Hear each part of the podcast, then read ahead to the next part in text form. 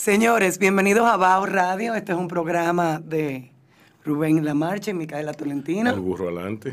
Eh, estamos aquí con dos invitadas eh, estelares, Sofía Maratos. Maratos. Y Judith Valdés. O Judith de la zona, como te tengo yo en mis contactos. Em, Rubén, cuéntame, ¿hay algún anuncio o algo para contar? Yo pudiera repetir los de ayer. Sí, eh, va a estar eh, Marjorie Roncino, Marjorie Jiménez Roncino, va a estar en Fusion Market el martes. El martes a las 8 de la noche va a estar en Fusion Market cantando jazz y bossa nova Marjorie Jiménez Roncino. Una cantante de lujo, una mujer muy sexy, muy bonita eh, y una gran amiga mía también. Eh, hija, hija de la famosa cantante y, bailarina María Antonieta Jiménez, eh, María Antonieta Roncino, perdóname. Y entonces, nada, ella va a estar ahí haciendo pininos. Eh, Centro Cultural de España Santo Domingo invita al concierto didáctico Jazz Joven, Trío Yanis, el 25 de septiembre, 6 pm, patio del Centro Cultural de España. Y vuelvo a mencionar el Centro León con su exposición de Elsa Núñez, Alma Adentro. Y el 25 de septiembre a las 10 y media am hay una visita comentada por la artista eh, visual Telma Leonor Espinal. Eso es con reservaciones. Se pueden, para más información, centroleón.org.do. Eh, ya. Ya. Musiquita y volvemos en breve. Ok. Estamos de regreso aquí en Bajo Radio. Sofía, cuéntanos de la educación y la pandemia. Ay.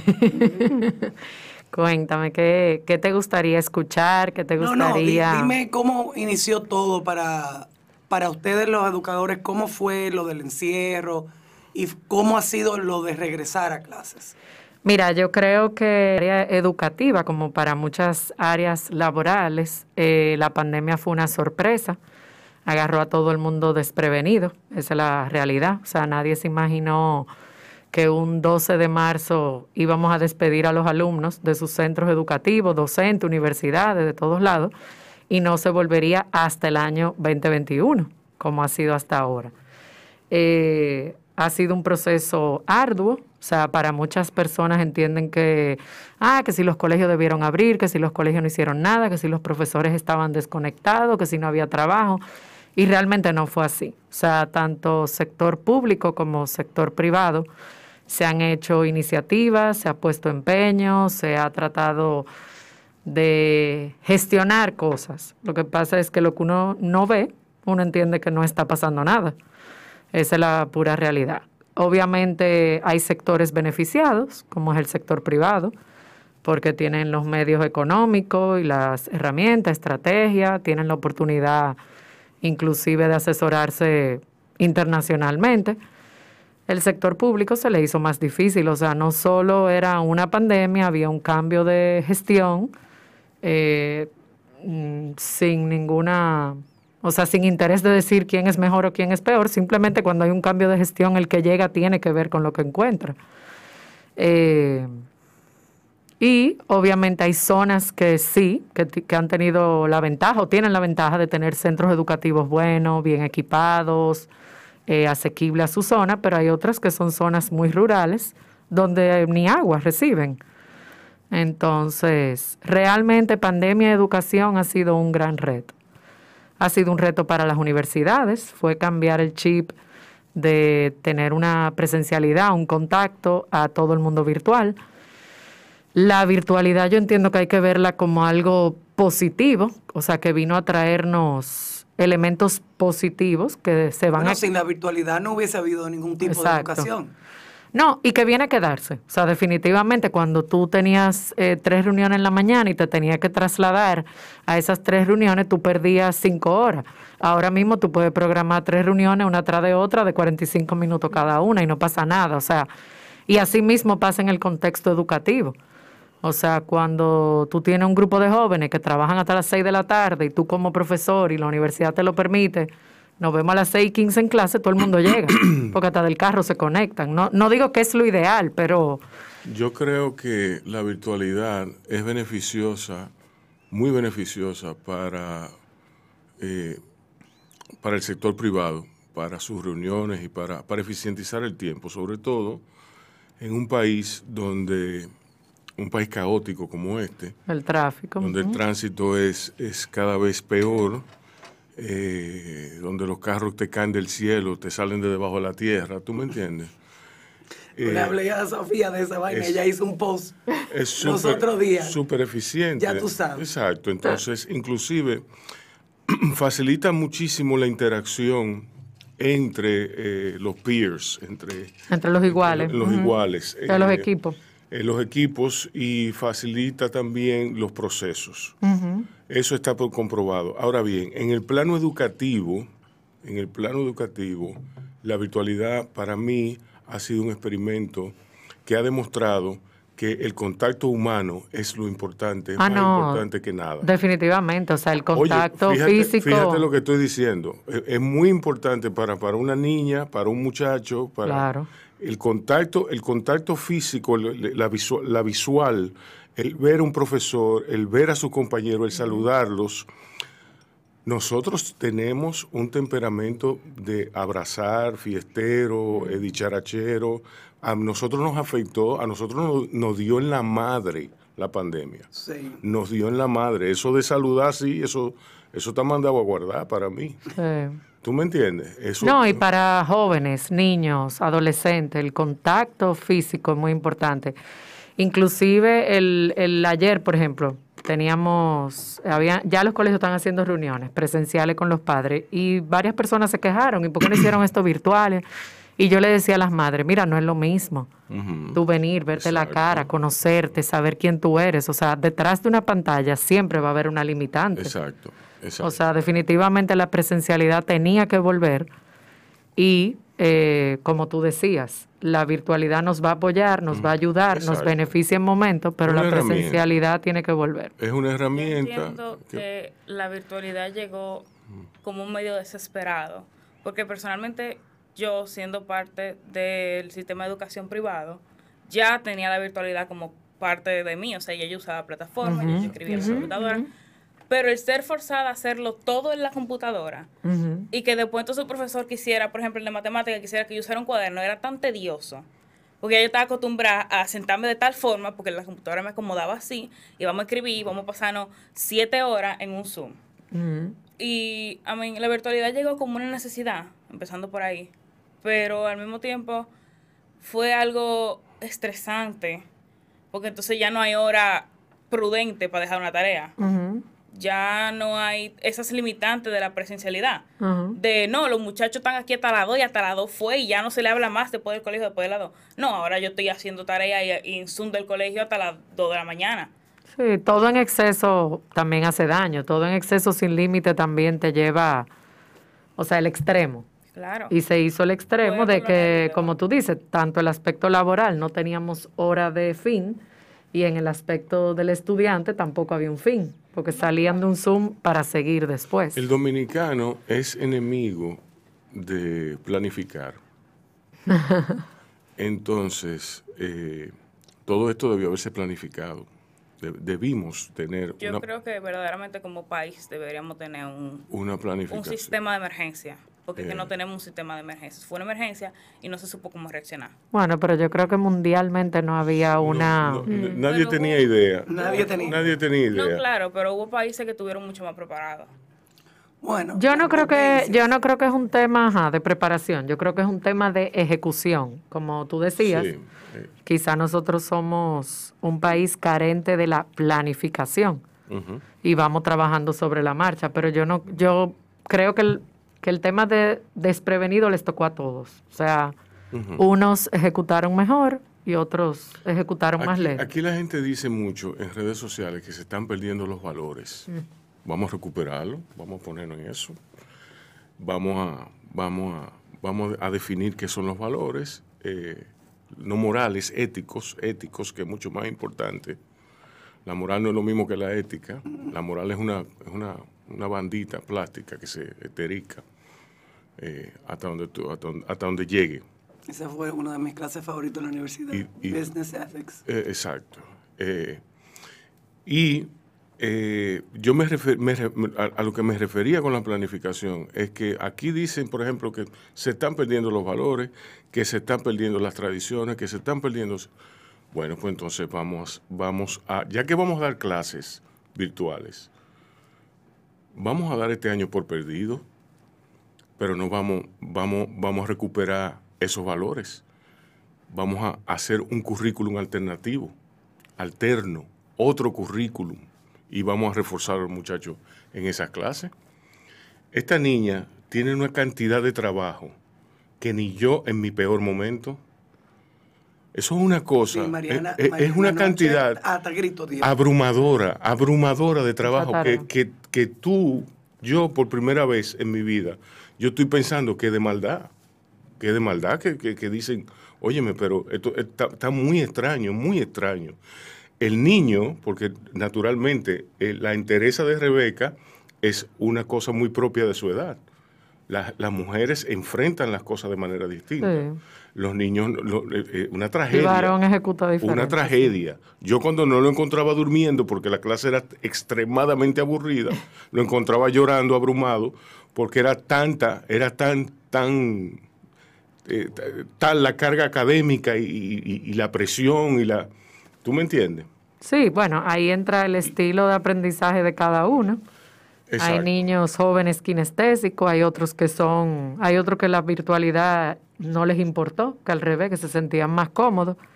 Ahí, ahí entra lo que es la personalidad de cada quien. Sí, E indiscutiblemente, como tú decías, la, el contacto hace también que esa, exacto. que esa brecha se disminuya. Pero, pero independientemente de las personalidades que son tan infinitas y tienen tantas variantes y son como, como, como caras hay, independientemente de eso, hay un factor común en toda clase exitosa. Yo he sido maestro.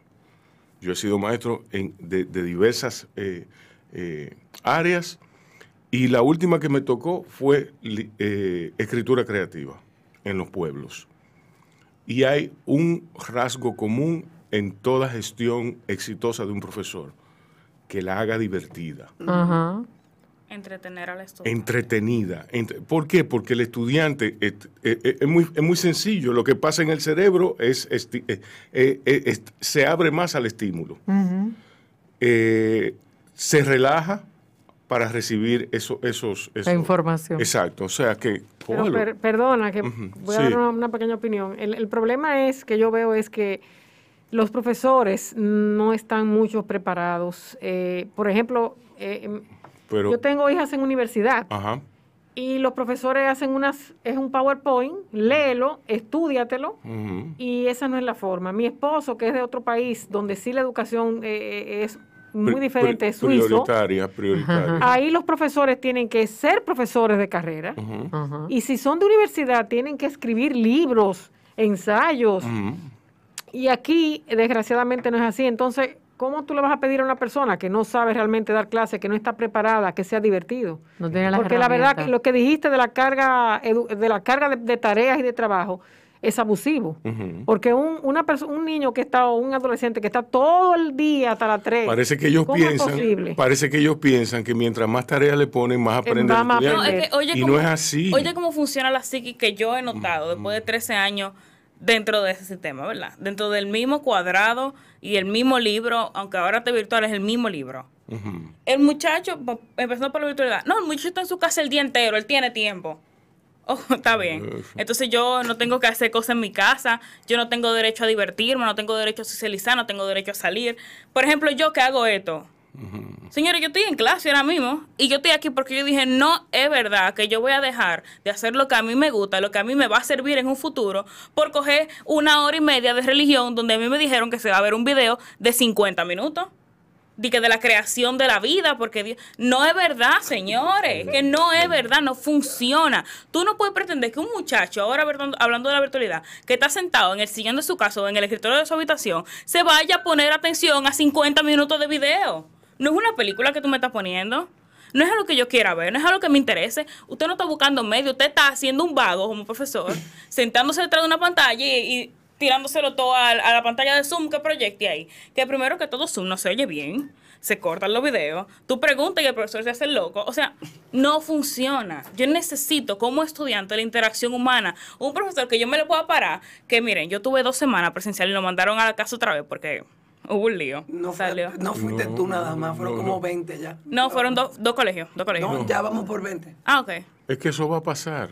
Va a pasar y vamos a seguir con... Entonces, lo a- más, lo más divertido que no fue ni siquiera secundaria, fue unos niños de primaria inicial, de no segundo están- de básica, que no que no, se supone vacunados. que deban estar en el colegio, porque no tienen la mentalidad para tener una responsabilidad de tener una mascarilla puesta. No la tienen. No, y que no tienen vacuna. Y no están vacunados. Claro. vacunados. Entonces tú tienes unos niñitos de 6, 7 años en el colegio. ¿Qué van a hacer esos niños? Tirarse en el piso, revolcarse, abrazarse, meterse cosas en la boca, quitarse la mascarilla, si se la llevan puesta, empezando por ahí. No, Entonces, o, o como, como, como el meme de, de, esa no es la mascarilla que tú tenías, papi. Ay, sí, no, yo se la cambié a fulano que se... y no, yo no dudo que eso pero no podemos culpar tampoco a los niños. O No, sea, claro, todos, eh. todo el mundo tiene derecho a la educación y así como tú sientes que tú quieres volver a tu espacio educativo, los niños también. Y hay estudios probados que dicen que los niños menores de 7 años no son ni siquiera transmitores, transmisores eh, Sí. reales. O sea, se ha, des- se ha descubierto. Todos los preescolares trabajan sin mascarilla, los niños. Eso no, eso no, no, yo no estoy de acuerdo con esa parte. Y bueno, pero hay estudios, ¿qué te digo? Esto- esta enfermedad es una enfermedad que está en proceso de pero- estudio y de... Hay preescolares abiertos Sí, pero desde en Estados enero. Unidos, en Estados Unidos resulta que los principales, eh, ahora los principales que contagian son los niños. Yo vengo de Estados Unidos, mi, mi hermano es médico allá, o sea, es médico de los que atienden 80 casos al día de, de COVID. Y la mayoría, eh, y, y en los colegios que están mi sobrino, por cierto, el daycare y la escuela, ahí fue, tuvieron que, abrieron y tuvieron que cerrar por un tiempo, porque es que los niños contagian, porque muchos son asintomáticos, efectivamente. Claro. Y como Claro. todo el mundo anda- sin mascarilla, le- libre, No la vamos a pasar en eso. Eso no la es vamos así. a pasar en entrada y Esta- salida, esta- entrada y esta Es salida. la nueva gripe. Eso, Es la nueva gripe. Vamos Además, señores, eh, eh, eh, imagínense en un maternal. En el maternal Montessori, cuando Ana Micaela tenía dos años y medio. Y, y, le- y les rogaban a los padres que no llevaran esos muchachos con, un- Enfermos. con un moquillito, con una... Y lo llevaban. Y lo llevaban como que... Sí, Claro. Porque es que no tienen con quién dejarlo. Primero, no tienen, no, no va, a pasar igual ahora con el COVID. Va a ser lo mismo. Además que nadie va a pensar que es el COVID, van a pensar que es un catarro y, pues, y va a ser el COVID. Sí, o va a ser un catarro. Eh, No, mira, yo estoy trabajando en una sería, producción. Sería ahora. agotador ponerse a juzgar y... y- No, no, y- no. yo- Por ejemplo, yo estoy trabajando en una producción y somos un equipo como de 16 personas en un cuartico pequeño. Uno de los chicos salió positivo la semana pasada. No hemos hecho ya dos pruebas, todo el mundo negativo, pero la producción está paralizada hasta la semana que viene. Exacto. Ya él inclusive dio negativo y todo, o sea, Exacto. pero no podemos ahora culpar a que fulano salió positivo y no... No hay manera de saber. eso Bueno, a no va Carlos, a tener. Hugo, a Carlos Hugo le dio el COVID em, eh, y, y no, y todos nosotros salimos negativos. Exacto. Y todos estuvimos expuestos a, a él.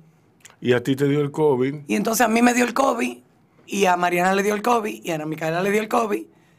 Y yo, yo ta- Y este hombre estaba al lado de mí y no le dio nada. Y a nadie de mis empleados le dio nada. Todo el mundo salió negativo. Son procesos y son procesos que van a vivir los colegios, van a vivir las Ah, sí. universidades, van a vivir las empresas, van a vivir las familias. O sea, todavía hay gente que va a salir positiva y la familia entera se va a tener que aislar de esa X persona contagiada. O sea que no podemos tampoco... Sí, pero es necesario que los colegios estén abiertos. Claro. Es que, la- Sí. es que es una cosa ya que él está haciendo un daño muy Eh, grande a la salud eh, mental de, la- de exacto, los, de los exacto. niños. Claro. Yo estoy de acuerdo, yo estoy de acuerdo, estoy totalmente de acuerdo. Ahora, de que se, de que se tienen que tomar medidas para, por ejemplo, Claro, de acción, eh, medidas de exacto, acción. no había que cerrar el colegio entero por dos, por, por dos casos de COVID. No, no, había que aislar esa área. Había que Por aislar seis. esa área. Literalmente por seis niños se cerraron, se cerró un colegio de casi 2.000 estudiantes. Ahora, perdón, también hay que ver que hay tras bastidores que Sí. el colegio decidió cerrar un plantel completo. Porque, por ejemplo, Micaela y yo, que estamos en el mismo, nuestros hijos están en el mismo colegio, cerraron un curso por 10 Exacto. días. Mm. Ujú. Ahora quizá el colegio tenía las herramientas, estrategia, Exacto. el equipo de mantener todo lo otro limpio. O sea, no quiero defender el colegio ni decir... No, no, no, yo te entiendo, entiendo. Tú lo que estás dando espacio para, para, para pensar. No, es que quizá también es una reacción. Quizá es, eh, el colegio. Pues, cerremos, juegan. Exacto. Vamos a evitar un así, problema. Sin pensarlo. así. ¿Tú me entiendes? Fue, así. Sin analizar. Sí. Fue, fue así, fue de un día para otro. No, Mira, fue del mismo Los día, muchachos fue del van virtuales. Y yo, ¿y por qué? No, mira mira ¿Pero por qué? Aquí vamos a tener. Cómo fue. Hay una mamá de mi curso que uno de sus hijos está en el curso después. Entonces su mejor amiga y el mejor amigo del niño es del curso de segundo de básica, que fue donde se dieron los casos de COVID. Resulta y acontece que le hacen la prueba al niño porque se van de viaje y cosas, y él sale positivo un viernes. No, un domingo, un domingo. La, a las 2 de la tarde. Sale positivo. Llaman al colegio. Miren, el niño dio positivo aquí. Y a las 9 de la noche estaba el colegio mandando un comunicado que no tiene ni siquiera el formato del colegio. El colegio tiene un formato muy específico cuando su comunicado.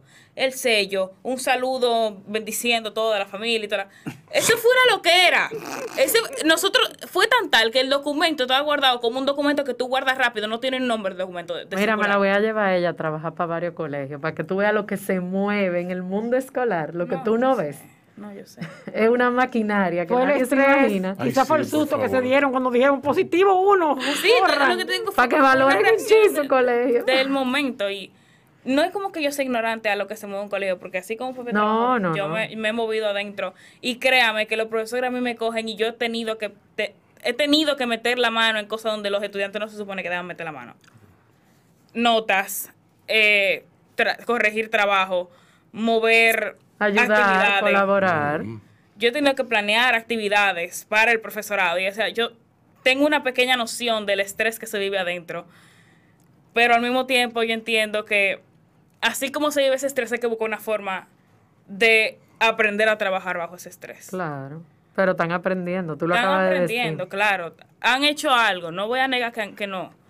Han mejorado de cómo empezamos. O sea, yo empecé tomando una clase a las 9, otra a las 11 y una a la 1 de la tarde. Ahora tenía un horario y entonces ahora es un desorden porque ahora...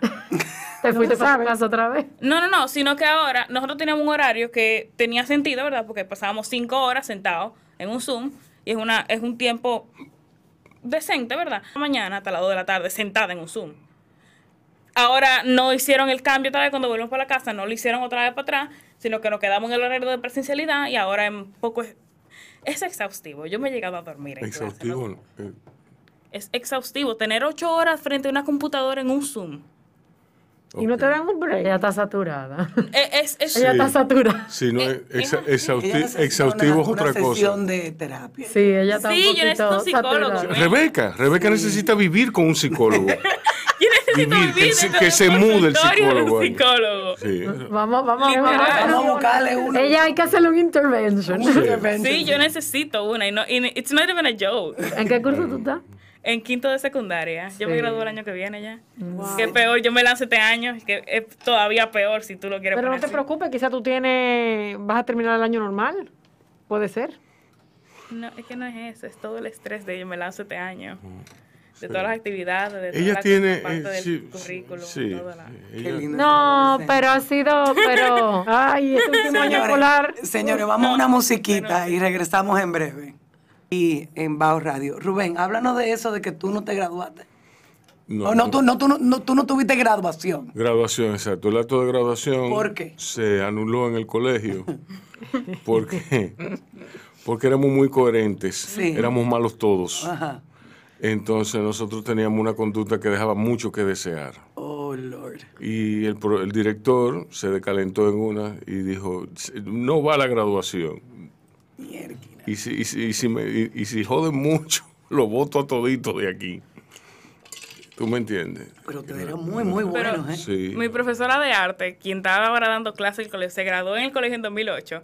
Su promoción le quitaron la graduación, le quitaron el lanzamiento, le quitaron las actividades. A mitad de año le quitaron las actividades, porque en el colegio se hacen actividades. Desde tu, desde tu año de lanzamiento, tú empiezas desde septiembre a hacer actividades. Tú tienes eh, en tu espalda la Semana Calasancia, que es cuando tú te lanzas. Tienes el Día de la Familia, tienes San Valentín, tiene todo, todo, Navidad, todo lo tienes tú. Porque quieren que tú recaudes dinero Pero, claro. créeme que se van unos cuartos ahí. Claro. Uno, un dinero. Un millón de pesos y pico, dos millones. por persona a veces. ¿Cómo? ¿Cómo? Por Sí, sí, Pero ¿cómo? sí. En la última promoción se fue un en la, antes de pandemia, un millón de pesos por estudiante casi. ¿Pero en qué? Pero Dios mío. En de todo. Esa gente hizo tanta vaina que ellos cubrieron el, el dinero. De todo lo que hicieron. Wow, ellos tenían pero- actividades semanales. Y nosotros íbamos, porque sabíamos que su lanzamiento había sido caro. Ellos montaron una vaina en el polideportivo. Ellos armaron un polideportivo. O sea, esa gente gastó tanto dinero, pero recaudaron todo su dinero para atrás. Rebeca, un millón de pesos. Es un dinero, papi. Se fue un dinero. Yo ni sé cómo se escribe un millón de pesos. Bueno. El punto es, 2008. Ayer, ayer A mí era me- 88 mil. Me tiemblan la mano. Me Ayer tie- eran me- sí, 88 no, yo te dejo eso a ti. A mí. Sí, a mí, a A mí, ti. ok, A ti. Entonces, 2008, ellos le quitan la graduación porque ellos eran un desorden. Eran la peor promoción que ese director había visto. Yo nunca había oído No había visto la, de la no había visto la de tu papá. No, no, no, porque es mi col- estamos hablando de mi colegio ahora. Se ve que yo tuve, siempre Eh, estuve en colegio privado. Y muy, Sí, yo, yo también, pero es un colegio siempre- privado que se la quitaron. Yo siempre he estado en colegio privado, lo que pasa es que éramos terribles. No. A Sí, mí me votaron, a mí me votaron del San Pío X. Me votaron porque rompimos, oye con lo que nos cogió a nosotros. yo era mal estudiante. Sí. A mí me votaron del Caro Morgan. Yo no era, Pues mira ese grave. yo no era mal estudiante. ejemplo En, yo tengo? séptimo, mi averaje, Porque mi averaje era 0.88 y el 88 era por arte y deporte. Yo te iba a decir por ir con el uniforme. ¿Y de dónde Mira, te es graduaste? que, es que se supone, es que se Ah, te supone- mandaron fuera. Simplemente Si yo te digo- antes de lo que me iban a mandar. Si yo, no te digo, aceleré el proceso. si yo te digo que yo era mal estudiante, yo probablemente esté mintiendo, porque ser mal estudiante hay que intentar estudiar. Ah, y no lo intentaste. Yo no intenté estudiar, yo, a mí me pasó por arriba el colegio, Ah, ok. ¿entiendes? Ah, no, yo Lo que pasa es Yo que yo, quiera. yo era muy hábil, yo era, yo, yo me aburría. tenía, tenía un verbo, tenía una, una, una inteligencia, sí, yo, pues, yo- labia, yo- labia, sí. eso es. Entonces a mí, yo no me acuerdo de nada de, de que yo haya aprendido durante el colegio. De nada. Nada. Pero yo aprendí algo de matemáticas. algo la te tiene que yo acordar. Sí, hombre, que, pero es que no. Dos más dos. de- ¿Tú me entiendes? O sea, eh, la multiplicación, las tablas. No está ahí, el, ¿no? el pensamiento, el pensamiento Yo no sé mecánico. el pensa- pensamiento mecánico. Yo no sé Rebeca tiene una profesora. Tiene Tenía, una ya profesora, jubiló. tenía, Amén. ya, ya se jubiló, qué bueno, Amén. qué bueno, porque ella me dio clase a mí, Oh my God. imagínate tú. Y se ve igual. Yo me imagino ahí, ahí. Y tenía la, el mi- la, la misma ira por dentro, esa mujer. La misma ira. Yo la oí un día, digo, yo conozco esa voz. Le dije a Rebeca, y Ay, Dios mío. me dijo. Y Papi, yo le dije, los "Pero nombres, yo conozco esa nombres". voz. No, Man- Man- nombres. Manny le pone un pito, Manny le pone un pito. Bueno, pero no importa, porque ella está jubilada. No, pero déjale, no. Eh, Hay que dejar en paz. Por favor, que ya tiene influencia. eh. Todavía tiene influencia en el colegio. Y, y tenía esa ira, ese resentimiento hacia los estudiantes. Ustedes los riquitos, de aquí, así mismo. Ay, ay, ay, eso sí. no me gusta. Y yo, pero wow, esa mujer está dando clases todavía. Y de eso hace 10 años. ¿Tú me entiendes? A mí, a mí lo que me jodió Hay, Morgan hay- hay un problema. Yo me imagino que tú, tú eres muy inteligente como tus primas. Ay, Ay, ay, ay, ay, ay. No, Ya. a mí eso me tiene también. Ya tú sabes que yo más nunca abrí un libro después que me dijeron eso. Rebeca, Y miraba por la ventana al patio. a Rebeca, cuando Rebeca entró al colegio, cuando Rebeca entró al colegio, el director era el padre Héctor, que es, que era, que es su tío. El tío de Rebeca. Exacto, De tío mamá, de Rebeca. pero Tío- no exacto, su tío abuelo. Él naturalmente la quería muchísimo, mi amor por aquí, mi amor por allí. Rebeca, yo No, voy, no yo, voy un día Dios. a buscarla y me dicen, velada. me dicen Rebeca está, está allí, pero, pero quien me lo dice, el guardián Luis, Luis me lo dice como, ah, Rebeca está allí. Eh, Luis me dice como, como Micaela, Micaela, no, Micaela se fue. Como tú, o sea, a esta edad. Él, él me dijo, Rebeca está allí. ¿Tú me entiendes? Como si fuera su pana. Rebeca está, yo la veo de espaldas, que está luchando con, con- con la gente, abriéndose paso. Y, y yo hago así, me acerco y la veo eh, que está luchando por comprar algo. El, el mostrador le da por ahí. Y dice, "Eh, señor, atiéndame, atiéndame, que yo soy sobrina del padre Héctor. Bueno, pero. Bueno, pero se la buscó. Así mismo. Me atendieron, sí. Mira, yo, yo, yo, yo me di la vuelta y me fui. Sí, porque ya si eso es ella que lo está haciendo a esa edad. Ya. ¿Sí? Me cae, tú tienes que entender que yo medía 60, un metro, menos de un metro. El yo, no, yo no veía el mostrador. pero ahora, ahora. Rebeca, tú eres una, una pipiola, o sea, una cosa. Yo siempre soy bajitica. Sí. Aparte de eso, la cafetería era compartida en ese momento. O sea, tú tenías la gente de sexto de secundaria Oh, Lord. y la gente de, Primaria. de... No, primaria no. Primaria tenía una cafetería, pero a partir de tercero ya tú no eras primaria. Ya tú eras básica, entonces ya tú tenías que meterte con la gente de sexto, de cuarto bachillerato, a la misma cafetería.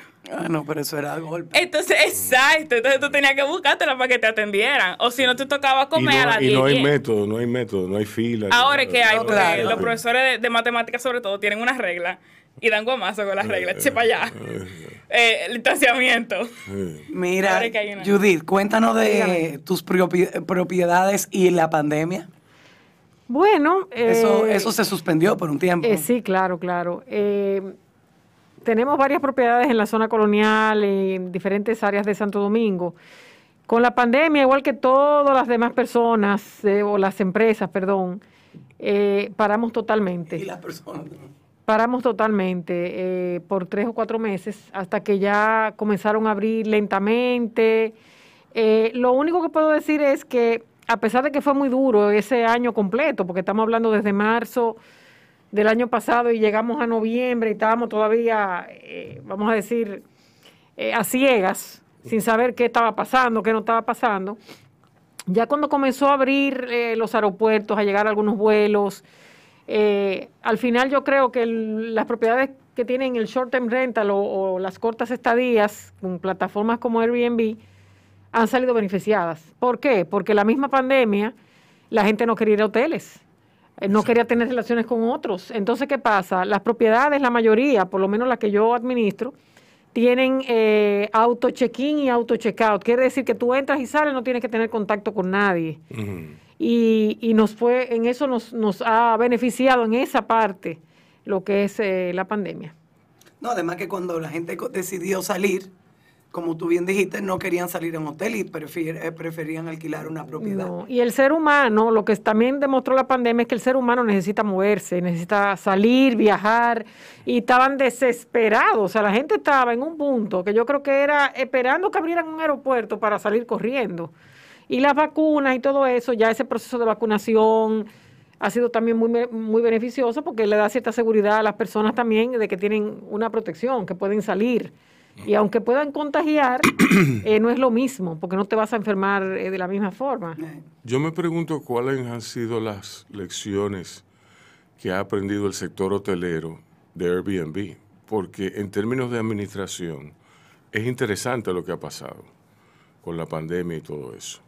Es muy interesante por el, por el, por el hecho de la autogestión, del self-check-in, el self-checkout. ¿Tú me entiendes? Que es, se, me hace, se me hace difícil de imaginarlo en un hotel, pero no tan difícil en un hotel eh, que tenga bungalows. ¿Entiendes? O sea, se- se- me imagino que, a- que ahí hay algo, hay algo que aprender en, en- en términos de administración hotelera. Sí, las grandes, las grandes cadenas hoteleras, porque uno, bueno, uno, uno ve las noticias, ve documentales, las grandes ca- cadenas que tienen presupuesto han hecho muchos cambios a- en, ba- en base a lo que has dicho, a, a- a que las personas no tengan tanto contacto con empleados. Eh, a nivel también del protocolo de limpieza hubo muchos cambios, eh, también porque no es lo mismo limpiar normal que desinfectar y limpiar. Exacto. Pero a nivel de los short term rental, que es algo que no es un hotel, vamos a decir que es algo más sencillo. eh, Airbnb empezó con un, era con un colchón inflable. Y la idea era que una persona en su casa eh, alquilara Ese una habitación o, o ese colchón y la gente durmieran ahí. O sea, así fue que se originó la idea. O sea, lo que pasa es que con el tiempo hemos ido avanzando y ya es un negocio. Sí. No es como antes, que era, ay, yo voy a, voy a obtener Han ingresos ido adicionales. complicando la cosa. Eh, sí, ¿Y pero... por qué hacerlo simple si siempre lo podemos complicar? Eh, bueno, eh, complicar no es buscar. ¿Tú sabes qué pasa, eh, Rubén? Que los Yo no estoy de acuerdo, a mí me encanta Airbnb. no, los mismos clientes. Yo resuelvo A- todo a por te ahí. encanta Airbnb Sí. porque tú eres una mujer americana. Sí. Nosotros los afrancesados. Uy, Oh, perdón. Perdón. Excusez-moi. Excusez-moi. Monsieur. Ay, coño. Sí. sí. Pero no, pero- Tiene que comprender el americano. Exacto. Sí, pero a nivel del, del, de lo que es el, el- Mira, el asunto es que los eh, huéspedes, como le decimos nosotros, yo no le digo cliente, le digo huéspedes, sí. los huéspedes también son más exigentes. O sea, tú le dices a un ven, que te estoy alquilando algo sencillo, esto es Airbnb, y lo que hacen es que te acaban cuando te evalúan. ¿Por qué? Porque ellos están esperando un servicio de hotel cinco estrellas. Ah, por cierto, yo te Eh, tengo y tu es así. listica, que no te la voy, no, obviamente no la voy Eh, a Micaela publicar. es una huésped repetitiva nuestra, Sí. eh, la tenemos hace mucho tiempo, de confianza también, que con ella, es- pero el huésped Sí. en general no tiene la misma confianza. No, claro que no. Entonces lo que hace es que luego ve los detallitos, o sea, ellos eh, esperan un servicio realmente de cinco estrellas de hotel. Entonces ya no podemos ser sencillos, no podemos decir, ay, nosotros vamos a... a-". porque estamos cobrando muchísimo menos que un hotel, porque la diferencia es muy, muy grande, pero tenemos que dar un servicio, ya tú sabes, Sí. eh, completo y eh, es así. Sí. No, y el, y el huésped, cliente, no es fácil, ¿no? No. Y le mira, la pandemia ha cambiado mucho la actitud de las personas también. Eh, no sé si están ¿Cómo- de cómo- otra manera. ¿Cómo? Ajá. Eh, un poco más, están, la gente está un poco más, eh, yo diría, eh, eh, está, está muy... Más tolerante. No, lo opuesto. Ah. Están más sensibles. Eh, la gente está, yo pienso que de estar tanto tiempo encerrado y con el estrés que uno tenía, que si, si- que si te daba el virus, que si no te daba, Sí. la gente está ahora que mira, eh, eh, Ha contribuido a la, a, la, a, la, a la locura colectiva. Sí, sí, eso, eso es una cosa increíble. Sí. Han habido cambios ahí también. Sí. Señores, yo nunca limpié, yo, yo, yo nunca limpié ninguna compra, señores. Yo tampoco. Ah, yo sí. Ay, yo, no, yo sí. Yo no llegué a, eso- a esos niveles. Sí, yo pero A mí me tocó en casa de una amiga. no, yo veía los, los videos de amigas mías que lo posteaban en Instagram. Mm. Con, con el, el- el carrito, desinfectando el carrito antes de que el carrito. No, no, una cosa increíble. Yo miraba y yo decía.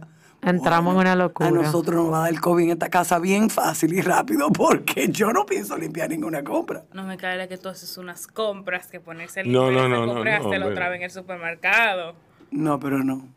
No, pero sí. Eh, sí, yo. A mí, me, a mí me encanta Airbnb. Yo resuelvo todo por ahí. Bueno. Mientras tanto, nosotros no estamos en Airbnb. Estamos en Bajo Radio. Vamos a una pausita y venimos seguido. Yo frito. Es comprar la iglesia esa, la, la- el cine, Ajá, el cine que está en el medio del barrio chino, Ajá. que es una iglesia. ajá. Sí, yo sé. Comprarle para hacer un teatro chino. Ok. Y tienen que invertir en la iluminación y en el estado general de toda esa cuadra.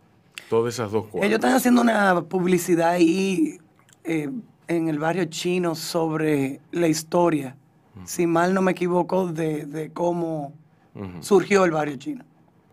Sí, pero con eso no se hace nada. No, pero los domingos se los recomiendo que vayan para allá. Está bien, pero el domingo no solamente en la hora del desayuno. Tú, tú me dices, ¿verdad? Ah, no, yo no sé, porque yo creo que eso nada más está ahí en la hora del No, desayuno. sí, a la- sí, es, no, es un mercadillo. Ese mercadillo está los domingos hasta, la- hasta el mediodía. Hasta el que se- mediodía. hasta que se le acaba la mercancía. Sí, ok. Pero pueden ir a comer al barrio chino. Ah, bueno, también, claro. oferta. Entonces, óigame bien, si, si, eh, eh, si de verdad les interesa, los mejores dumplings están después de los pecados. Tiene que, tiene que Hágase el mapa mental. Después de los pejes. tiene que atravesar todos los pescados y casi llegando a la mella, ahí hay una señora que tiene los mejores dumplings. Y eso no lo dije yo, eso lo dijo doña Rosa NG. Que Y es- sabe del asunto. no, además que eh, doña Rosa hace dumpling. Imagínate tú decir que eh, la- lo de esa mujer son mejores que lo tuyo. Entonces, esos son palabras. hay que probar esos dumplings. Y entonces están también, lo, entonces, antes de los pecados, es donde está la mayoría de, lo- de- de la comida, hay un jugo de menta espectacular. ¡Wow! Está el té también con la bolita que es muy bueno. ¿El y eh, sí, hay buba, claro que hay. Y también están las bolitas este domingo de también. huevo rellena Este domingo no vamos a ir. de vegetales, vamos a estar en, en otro lado, eh, eh, de vegetales, y encontré un pollo frito japonés con una ensalada de papa japonesa, muy bueno, por cierto. Wow. Ujú. Eh, y más dumpling y más de todo. Sí. Y egg rolls también hay. Sí, y la, la de los dumplings tenía egg roll, que ella no tenía egg roll antes. Bueno, seguro se, se le acaba. Y tiene también unos nuros buenísimos que ella mezcla con vegetal y te echa una salsa y... Señores, vayan para el barrio chino los domingos a desayunar, que eso está muy bueno. Y desayunen ahí. No vayan a buscar llevárselo. Así no funciona. En la casa sabe diferente. La comida china. Lo he, no, porque lo he hecho. La comida china fría. Después, It's not the same. It's not la, the same. la experiencia es ahí, comérselo ahí, parado, sentado. Caminando, Pensando, diantre, son las siete y media de la mañana y yo me estoy comiendo un dumpling. Porque uno lo piensa, tú sabes. Bueno, si hay una hora en la que se pueda comer eso, eh, sería a las siete y media de la mañana. Pollito Tienes frito tiempo- ahí. Tienes el día entero para metabolizar. Eh, Es que Micaela... Pollito es que frito. Yo, es que yo imagino Sí. la, la escena de Ok. Micaela. Japonés. En su outfit de Japonés. pijama, porque ella es capaz. Llegando al barrio chino una- a las con 7 de la mañana. Y Con un plato de pollo. frito, pepino. caminando por la calle del barrio chino buscando más comida. Es que esa es la escena que yo imagino. Tú No, yo llevé- en pijama, No, yo voy en chores con, con mi tenis y, y voy en tenis, no voy en chancleta por los pecados. porque sí, porque fuera en mis perks, pero por los pecados no voy, voy en tenis. Y yo llevé a Alejandro y llevé a Alejandro primero ¿Por qué, ¿Por qué por los pecados no? porque eh, está muy sucio el- el- esa área, Ah, mojada y ok. cosas. Y, eh, y voy- llevo a Alejandro, un amigo, y lo llevo donde la doña de los dumplings. Y él le digo, Alejandro, no comas mucho, verdad. hay como 10 estaciones más que tenemos que, Que que llegarle. Que no coma mucho. Un servicio de dumpling y un servicio de lo de cosas. Y cuando miro, le digo, yo ven, vamos, que vamos a seguir comiendo. Me dice, ya yo no puedo más, ya yo estoy lleno. Y yo anda para porra, muchacho, pero te dije que no. mándalo para desayunara". su casa y tú sigues comiendo. No, yo seguí comiendo, Juan José y yo seguimos comiendo. No le hicimos caso a él. Es como yo que le digo, "Joder, pero yo estoy llena. Y me quedo así 10 minutos y después tú me ves buscándolo en el plato que es lo que él está comiendo. En, el, en la zona hay un food village, Sí. sí, ¿En qué lugar? eh, cerca de las damas. Porque, Eh, no, en la Padre Villini, casi frente a Santa Clara. Exacto. Oh, ok, ya, ya, no, no, no lo he visto, no, porque en realidad yo camino mucho por la zona, En revisando y realidad chequeando. está, se- Está es- escondido. Parcialmente Muy oculto. escondido. Sí. Y es una calle que... Ah, pero es a mí un mapa. No, no, no, es muy, es muy sencillo. Es muy En- en- sencillo. entre las damas y la Meriño, entre las damas y la Isabel la Católica, a la izquierda, Eh. frente al Colegio Santa Clara. Tenemos que ir En la. Padre frente a frente y está ahí la pared, no, no sé de qué... Está, está después del castillo, después del castillo ese que hay, yo le digo así. Ay, pero casa- excelente información, porque yo siempre los huéspedes me preguntan y Ah, tenemos mira, hasta guías. pizzería nueva, déjame dar No, no, en, en, la zona, en la zona se come bien. En Sí. la zona hay muchos restaurantes. Está, de- comida, En la zona tú tienes la- que buscar. comida española está la cocina de Chesca. Eh, ahí en el, en el Parque Julia de Burgos, o Parque de los Poetas, o Parque Rosado. Le Petit Cirano, Le Petit Cirano. en la pizzería. Ah, pero Cirano tiene mucho. Al frente del Villini, ¿no es que estaba Cirano? No, porque esto es de Eric. No. De Eric de Ocaso. No, eh, eh, al, fre- al frente del Villini. Había una eh, pizzería, sí. Había una pizzería, Pero que pero está cerrada la ahora quitaron. Sí. Esto es del amor de su vida, dilo bien. Este- Eric este de Ocaso. Dios mío. sí. De Eric de Ocaso. De Eric de Ocaso. Mm, sí. Tiene que terminar toda la oración, cielo. Ay, Tan bello. Mi amor, te adoro. Voy para allá pronto. Yo sabía. Yo le dije que iba a ir anoche, pero con la lluvia no fui. Además, nada. Me, como que se me fue. Pero, nada. Esa, Le Petit Tú eres señora de tu casa, Micaela, supéralo ya.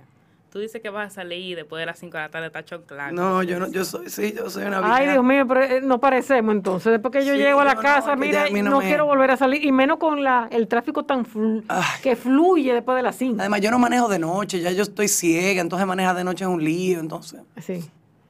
Uber, yo sé, yo sé. No, Tú Uber buscas no. todas las excusas habidas y por haber. A mí lo que más me gusta es caminar en la zona. Ay, es una maravilla. claro, es una maravilla. sí. Entonces yo salgo a caminar. ¿A qué hora? A cualquier cualquiera.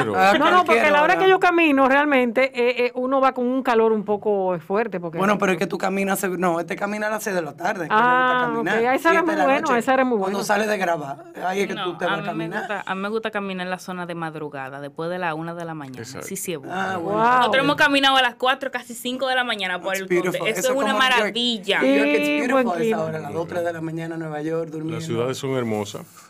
Son una hermosas porque no hay, no hay, no hay mucho movimiento. Claro, durmiendo tan. Son No, y no te creas. son no te creas. Tú pasas por la zona ahora en pandemia a las 2 de la mañana y tú ves a la gente saliendo de las callecitas aledañas, y, y- pero es un ambiente diferente porque cada quien anda en un grupo grande, entonces, pero todo fluye, es una locura. Mm. O sea, tú entras y tú, wow, esto sí es lindo. Yo no sabía que la zona se podía ver así.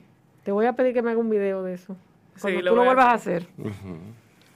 La zona colonial, eh, con todos los problemas que tiene, eh, Las cucarachitas. no, Es una maravilla. no, no, porque las Yo- cucarachas las Están en están en todos No, no, no, pero yo cuento cucaracha cuando salgo con papi una noche de la zona. Mira una, mira la otra. Pero mira, pero No eso digas no es un eso. gran problema. No, no digas eso porque eh, eh, la gente va a entender que la zona es un hervidero de cucarachas. Ajá.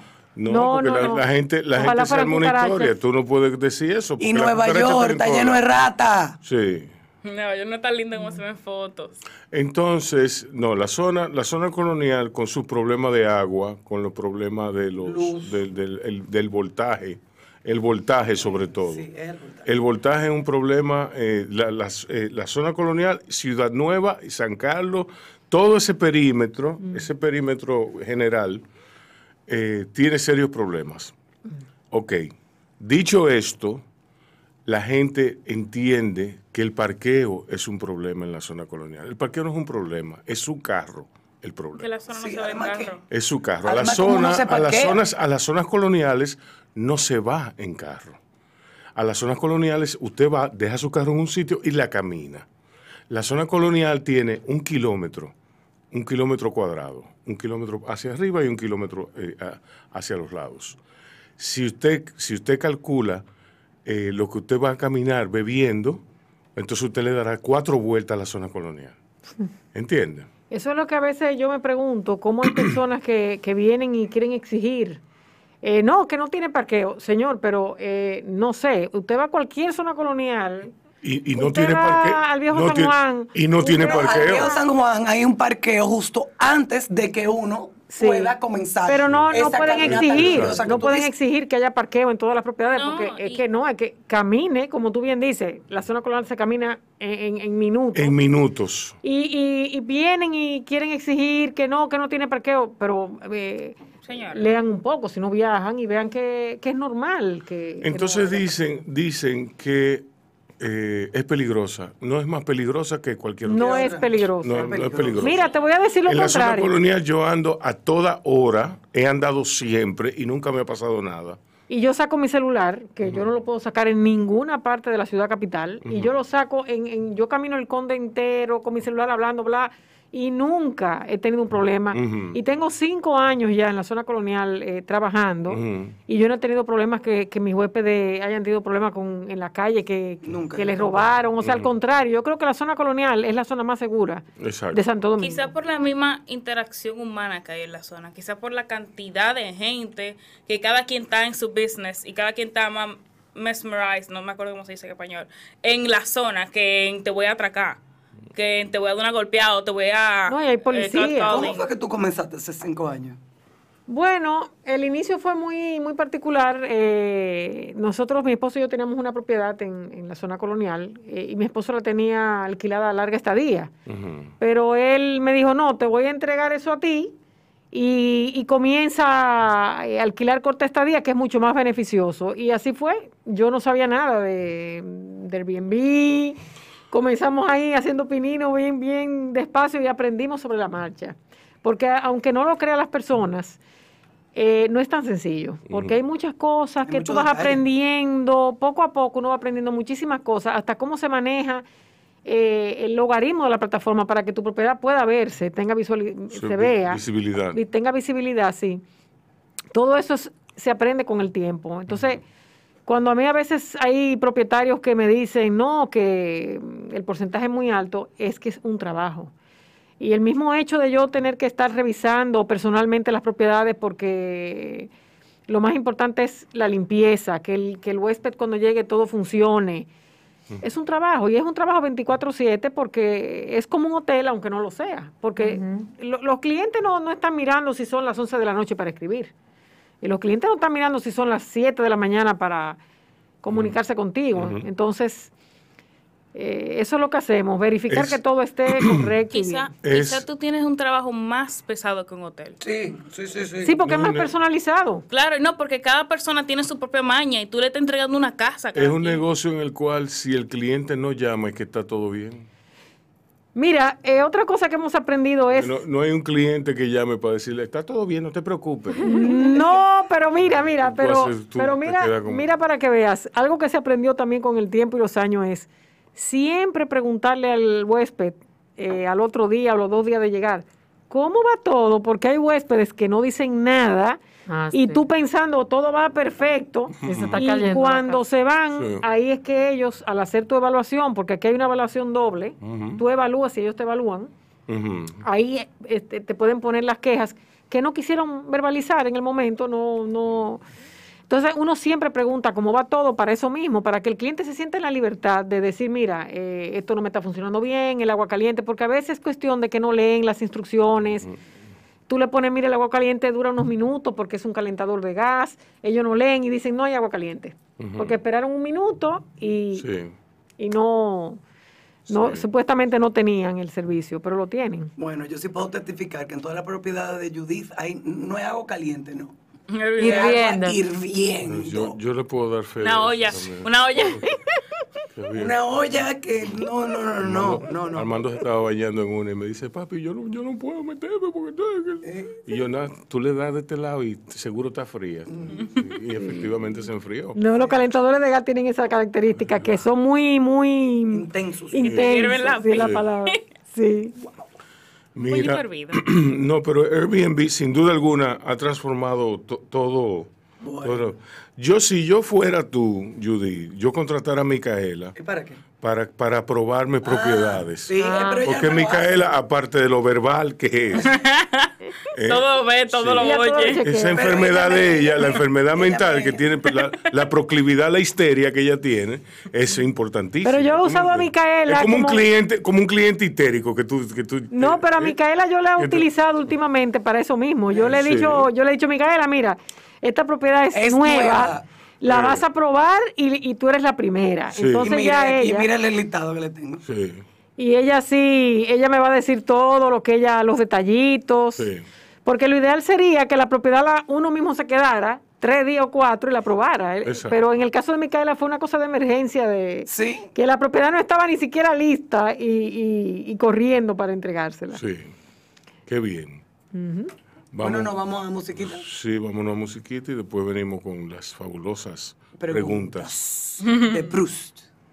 Sí, es Proust. Sí, sí, Proust. Nos vemos ahora, señor. Y estamos de regreso aquí en Bajo Radio con Sofía y Judith.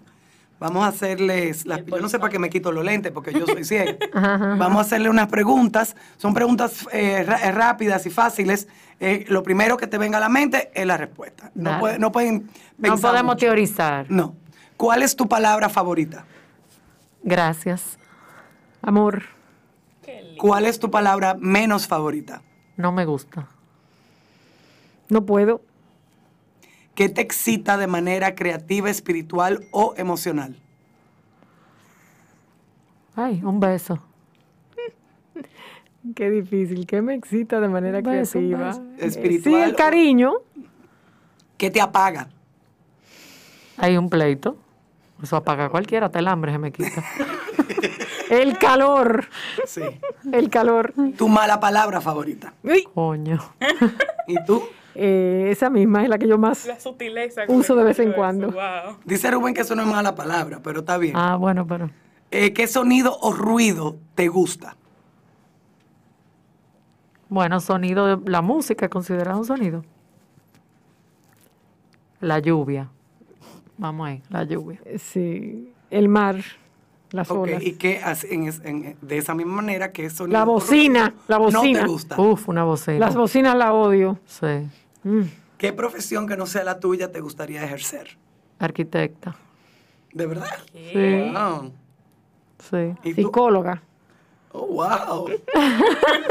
Bueno, ¿Qué profesión no te gustaría ejercer? Que no me gustaría ejercer. Por ejemplo, yo no quisiera recolectar Medicina. basura. No, medicina. Y yo azafata, le tengo terror a los aviones. Ay, no, Siempre yo era azafata en no. otra vida. Medicina. No, yo no. Medicina. contable. No me causa nada de ¿Qué signo tú eres? libra. ¿Y tú? Escorpio. Uf. ¿Qué? ¿Usted es como? Yes, I am. ey. No se nota, fuerte. ¿verdad que no? Se nota, claro que sí. No, yo no, no creo. No, Micaela me ver- conoce más, pero yo Habría soy- que, ver, habría que ver sus otros dos del- de los tres grandes. ¿Qué lees actualmente? Bueno, yo me imagino que tienes que estar leyendo muchísima vaina. Uh, varios. Pero algo for fun. Are you reading anything for fun? Bueno, no, de crecimiento. Eh, ay, Dios. Todo de, todo es de educación y de... Y, de- Sí. ¿Y tú? No, yo soy de Netflix. Ah, tú eres de Netflix. Yes. Ok, All right. Series. le perteneces. Yo le pertenezco. ¿Cuál es tu flor favorita? La rosa. Orquídea. No, mi abuela. ¿Color favorito? Rosado. Azul. ¿País o ciudad Azul. favorita? Madrid. Lugano. ¿Dónde es esa? ¿Cuál es, tu, Suiza. Ah, bueno. ¿Cuál es tu plato favorito? Uf, a una jartona, pregúntale. Qué difícil la pregunta, muy difícil, muy Está difícil. difícil. ¿Podemos generalizar un tipo de comida? Sí. Italiana. Italiana, yo iba a decir, sí. wow. Bueno, ok. Conectada a la. Predecible. A la mujer le encanta la pasta. A mí no. No, pero solamente la Pero a mí me fascina un mexicano y me mujer. fascina un thai. No, la comida y francesa me china y francesa, por eso. Tú eres chef. Pero yo soy hartona, o sea que como que I like everything. Entonces, Eso la- sí es raro, una mujer que admita que es hartona. Yo sí, yo soy Sí, ella- hartona. sí. Y disfruto comer, me gusta comer, me gusta la y comida vive a buena. dieta y vive jodiendo con el peso porque Ay. Sí, Sí. un gutazo, un trancazo. Exacto. Es lo que yo le digo a la gente. Ok, bueno, y la última, me la voy a inventar, ¿qué te inspira? Bueno, yo creo que el motor mío día a día son mis hijos, mi familia, mi casa. Qué bien. Bueno, yo me inspira cuando tengo un objetivo y quiero llegar al objetivo, entonces eso me inspira a, a fajarme y a seguir para adelante. Una pregunta, yo voy a añadir una a esa lista. ¿Qué es una cosa que instantáneamente te hace feliz? Good one. A mí la pornografía. Oh, Pero, mami, censúralo. ¿Qué, qué, qué, qué, qué No, no lo censuren, para dañar no lo el ambiente censuren. que había? No, no, lo censuren, no. hombre, qué pequeño. Pero tiene, No, sí eso es eso. Sí Dije es eso. Es. Bueno, eso, que me hablen de viaje. De una vez. Exacto. Felicidad Ay, sí, instantánea. Felicidad instantánea me da felicidad. Vámonos, vámonos. No, no, ni nos tenemos que ir. Mira, ¿te gustaría ir ya? Yo creo que eso inspira. Yo tengo mi cuento famoso. Tú sabes que cuando Iberia entró al país en el 2014, ellos sacaron unas, unos tickets baratísimos para ir para España. Y yo saco dos tickets, uno para Carlos y uno para mí. Entonces, long story short, llega el 2015, los tickets se van a vencer, Carlos está trabajando, no puede ir a España. Y yo le pregunto a Ana Micaela, Ana Micaela, vámonos a Europa por 14 días. Y ella me miró y me dijo, ¿yo? No, mami, yo voy para Baiguate. Y yo la miré y le digo, espérate, espérate. Tú me estás diciendo a mí que yo te estoy invitando a ti por 14 días a ir a España, a, Ella debe Barcel- darle gracias. a Barcelona y a París. Y tú has decidido que tú prefieres ir a campamento. Sí, mami, pero con una convicción. La de nueve años estaba atrás y mira, con el Yo, cuello. yo, yo. Y yo nada más le dije, ¿segura, Ana Micaela? Sí. Y yo nada más dice, Mariana, yo voy, yo voy, yo voy. Fue Una cosa increíble. Yo, yo, yo soy el alma de del viaje. Me gusta viajar. A mí me gusta llegar, a mí no me gusta viajar. Honestamente. Eh, Montarme en el avión. Estoy de acuerdo. Ah, bueno, el Llegar. proceso El proceso no me proceso, gusta. Pero hay gente que, lo, que le gusta el proceso. Sí, hay gente que le ¿Me encanta. ¿Entiendes? Hay gente que le encanta el proceso de ir a un aeropuerto. A mí no. Montarse en un avión. No. Eso Yo- para mí es una de las cosas más estresantes de mi vida, es montarme en un avión. Lo que pasa montado- es que tú viajas con mucha gente. Yo, es sola, me da lo- es, es igual. No, no. Sola me pongo a llorar. No, bueno. A ¿No mí, a mí me encanta viajar solo. Yo nunca he tenido la solo, oportunidad no, de montar un avión. Espero que para el 2022 se me dé.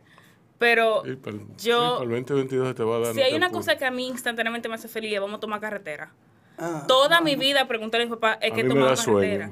Toda mi vida yo ¿Eh? amo la carretera. A mí me da sueño. Quizá yo no A mí tengo también. bien de la carretera, pero el hecho de no me montarme en un la carro carretera. por seis horas, yo adoro eso. A mí me estresa, sobre todo si yo tengo que manejar. Si yo no tengo que manejar, yo me voy a dormir. A mí me gustaba cuando, cuando a mí me andaba. gusta ya. Ah, yo te iba a decir aquí. Ah, porque a mí me gusta manejar. Pero aquí, óyeme. Sí, manejar en otros lugares uno va es para el sur diferente. y hay que tirarse cinco horas en esa carretera con estos locos de, de- en la calle, uno, No, y- uno y- lo piensa. No, y en la carretera grande. del sur, los policías acotados son una cosa que, No, no, que yo no entiendo la presencia. Una carretera. Mira, tiene alguno de mis viajes favoritos, que yo cuando pienso en carretera pienso en eso, fue eh, uno específico, de Micaela Papi, el Mini Cooper blanco era, Azul. azul, y Marino. tiene un carro blanco. Tenía, tenía rayas blancas. Ah, bueno, sí. El Mini Cooper y papi andaba en la jipeta. Ujú. Y, andaba, y andaban haciendo carreritas esos dos, llamándose. Wow. Y yo me acuerdo que era que andábamos un carro con los andaba un carro con los muchachos. Yo me monté con tía Mica ese día porque yo la quería Esa molestar. fue la vez que yo di Sí, sí, sí. que, como es, da la vuelta aquí y coge derecho para allá. No, la verdad que. Y eso, y eso, eso yo fue. le, di- 25 le di una vuelta. Ha pasado Le di una- demasiada vaina. Ey, ella me... Y, y- y eso fue una. y- Íbamos para Romana. Entonces, el viaje de una hora cuarenta se hizo en una hora diez. Sí, porque íbamos a todo lo que da. No, y Micaela cada vez que va a la Romana lo hace así. No lo niegues, tú sabes que sí. Señor, hemos llegado al final de este bello programa. Muchas gracias. Sofía, proyectos futuros que quieras compartir con los oyentes antes No, de ella, despedirnos. ella ya dijo que no puede decir. No, no, pero No, otra- no, no. cualquier otra cosa. No, yo puedo compartir que sigan a Didáctica. Didáctica se enfoca en proyectos educativos y asesoría. Eh, de manera personal, yo estoy representando campamentos de fuera para el verano. Así que también, y gracias por la invitación. Sofía Maratos. Ok, Judith. Bueno, eh, nosotros estamos creciendo también, captando nuevas propiedades en otras áreas que no son zona colonial. Est- Estamos ahora en, en Bellavista. Eh, el objetivo es ese, ¿Alguna de seguir creciendo. Eh, no, porque como me gusta supervisar personalmente Sí. el trabajo de las, de las empleadas, ya estar en el interior conllevaría tener personas de confianza en Sí, esos lugares. sí. Entonces, por, por ahora estamos en Santo Domingo, en las redes sociales Loft Santomé Santo Domingo. Y si tienen propiedades que quieren eh, ponerlas sí. en Airbnb, pues estamos para eso, para ayudarlos. Bueno, Rubén. Nada. Hasta mañana entonces, señores. mañana. Muchas Cuídense gracias. y cuiden a otros. Y vacúnense. Y los queremos mucho. Bye bye. Bye. Bye. Los invito a oírnos donde y cuando quieran. En Spotify, Facebook, Twitter, YouTube, LinkedIn, Instagram, Google Podcast, Breaker, Radio Public, Pocket Cast, Anchor y tenemos nuestra página web baomediagroup.com bajo construcción. Y en quisqueyfmrd.com. Que está aquí y no lo dije, correcto. Sí. Normal. Bao Radio. Todos los días de lunes a viernes. Un corito no tan sano.